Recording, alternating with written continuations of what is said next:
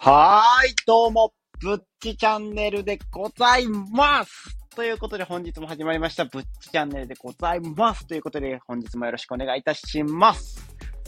お久しぶりでございます。えー、皆様、大変申し訳ございませんでした。えー、なぜ失踪してかった、してたかというと、完全に、あの、筋肉痛にやられてましたね。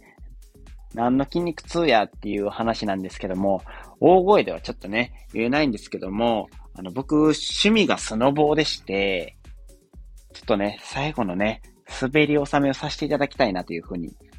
思いまして、ちょっと滑らせていただいたんですね。で、その中で、僕ね、最近やっとね、この、なんていうんですかね、スノボってこの葉滑りってあるんですよ。もうなんていうんですか、その、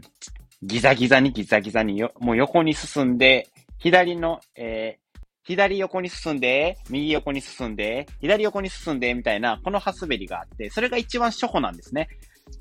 それを卒業したら、なんていうんですか、滑らかなカーブを描いたような滑り方になるんですけど、やっとそのね、滑らかなカーブを描いたようなね、その滑り方ができるようになりまして、ね、ちょっと技の練習もしようかっていうことで、技の練習とかもさせていただいたらね、まあできないこと。ちょっとね、あの、何ですか、板を持ち上げて1回転とかね、そういう技とかをサブロクって言うんですけど、360度回転でサブロクって言うんですけど、それをね、やらせていただいたりして全くできなくてですね、もうこけまくって首がむち打ったりとかで、もう筋肉痛、全身筋肉痛がすごくて、もう、もう何のやる気も出えへん。どうしようこらって思って、休ませていただいてた次第でございます。で、まあ、そんなこんなで趣味に没頭して、で、急速に集中してっていう感じで、やっと戻ってこれたなっていう風な感じがしております。皆様大変申し訳ございません。こんなね、あのー、すぐね、逃亡気味なね、ぶっちチャンネルをね、今後ともね、応援していただけたら嬉しいかなっていう風に思うので、皆さんよろしくお願いいたします。絶対ね、数日は逃亡しますが、数日後にはね、ひょこっとまたね、姿を現すので、僕のね、ことをね、応援していただきたい、いただけたらな、というふうに思います。ということで、本日のね、本題なんですけども、これね、ついにここまで来たかっていうことで、2022年の4月の高校で、投資教育が義務化で自己責任の社会が加速。退職金も年金運用次第へっていうことで、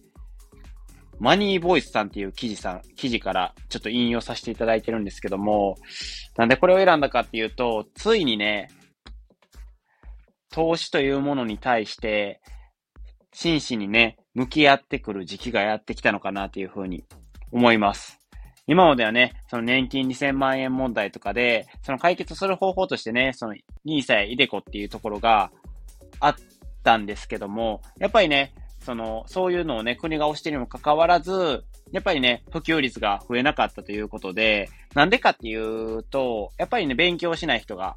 多いからだと。知らないことはね、その罪までとは言わないですけど、知らないことは怖いことでございますので、なんや株を買ってなんかやるんやろ、なんかそういうのってリスクあるんちゃうの、怖いなとかっていう考えに至るわけです。だからこそやらない人が多いのかなって、僕のね、周りとかね、聞いても、いや、そういうのはちょっとっていう人が多いのは、そういうところがね、ちょっと背景で見え隠れしているところがあるかなっていうふうに思います。ということで、多分、そういうのもあって、高校でね、義務教育として、その投資教育をね、義務化するっていうことで、さらなる、さらなるね、えー、若い子たちの、その、投資へのね、理解度を深めて、その投資に対するね、なんていうんですか、壁をね、超えていけるようにしてるのかなっていうふうにも思います。ということでね、借りましたね。ということでね、記事をね、読んでいきたいと思います。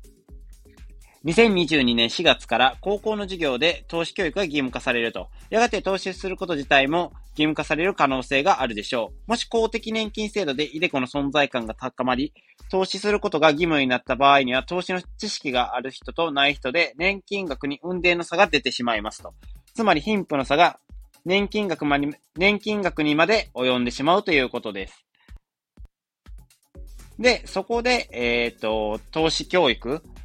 スタートが何をもたらすかっていうことなんですけども、2022年の4月からね、高校の授業で投資教育がスタートすることはもう周知のことになってきたと思います。私は近い将来、投資は学ぶだけではなく、やること自体も義務化されると思っていると。このね、あの、記事を書いてくれてる人はそういうふうに思っていると。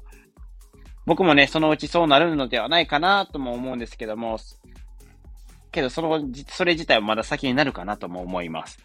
で、えー、私は近い将来、投資は学ぶだけ、ああ、これ読みましたね。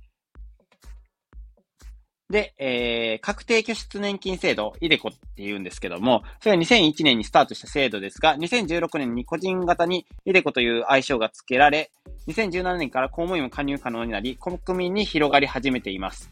えー、実は、会社の退職金制度を企業型確定拠出年金制度に、え、移行する企業は増えていると。で、今後どうなるかって言ったら、退職金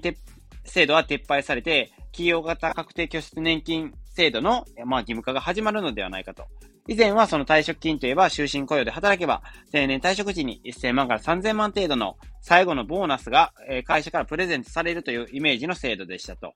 第二の人生を歩む専用に会社が軍資金を渡すというような感じです。そうですね。そんなイメージですよね。で、退職金を確定拠出年金制度に変更した会社では、上記のようにプレゼント的に渡される退職金は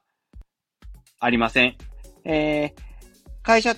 種銭は、えー、出してくれますが、社員は自分で運用して退職金を作ります。入社当時から退職時までの自分の退職金いくらなのかを見ながら会社員生活を送ります。私の退職金はいくらなんだろうワクワクということはないのです。ということで、皆さん、記事を読んでどう思いますか？このね、記事。もうついにね、年金も会社からではなく、自分から作っていくスタイルですね。で、イデコっていうのは何なのかっていうと、まあ、毎月毎月数万円？ちょっと積み立てていって、確かね、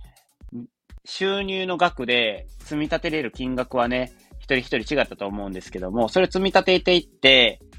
で、それをね、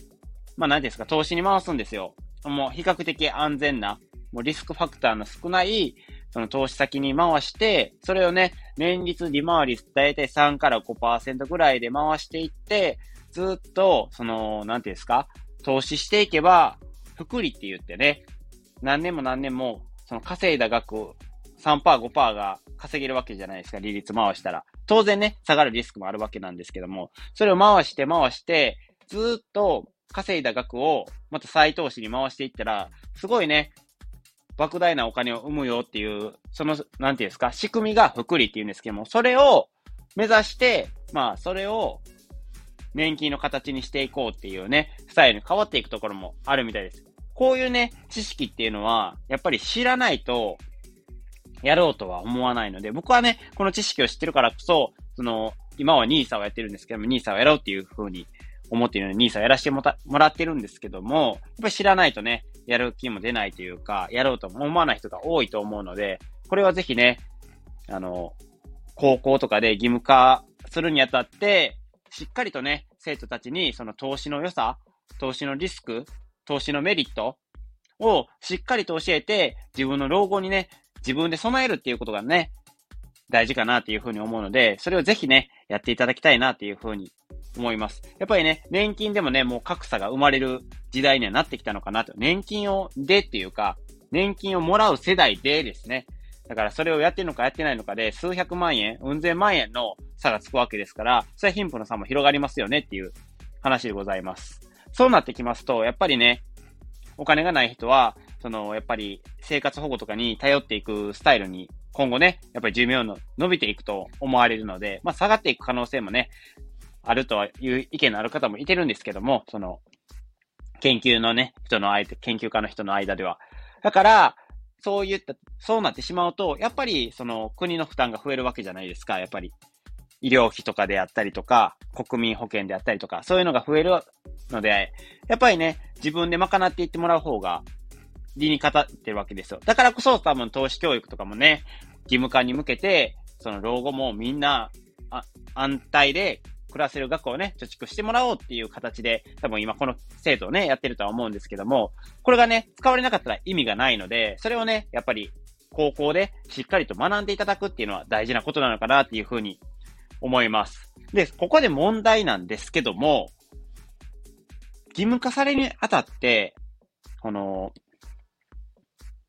あれなんですよ。投資のことをね、知らない人ばたちばっかりなんですよ。公務員さんってね。基本、だって公務員って副業ができなくて、投資もね、あまりやってはいけないような、確か職業だったと思いますので、ね、昔確かその、不動産投資とかで数億儲けた人が、その辞めさせられたとかも、確かニュースであったような気がするので、基本はね、あまり投資とかにもね、そういう手を出せない職業かなっていうふうに思っておりますので、そこをね、どうやってその知識をつけて、学生さんに分かりやすく、いかにその投資に興味を持ってもらえる教育ができるかっていうのが、今後の課題かなっていうふうに思います。その課題がね、あの、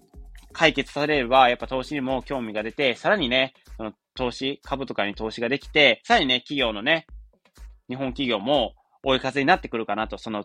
投資資金とかでね、投資されたお金で追い風になってくるかなっていうふうにも思いますので、しっかりとね、ここの投資の教育をね、充実させていってほしいなって、そしてね、先生方にもそういう知識をしっかりとね、蓄えていってもらいたいなというふうに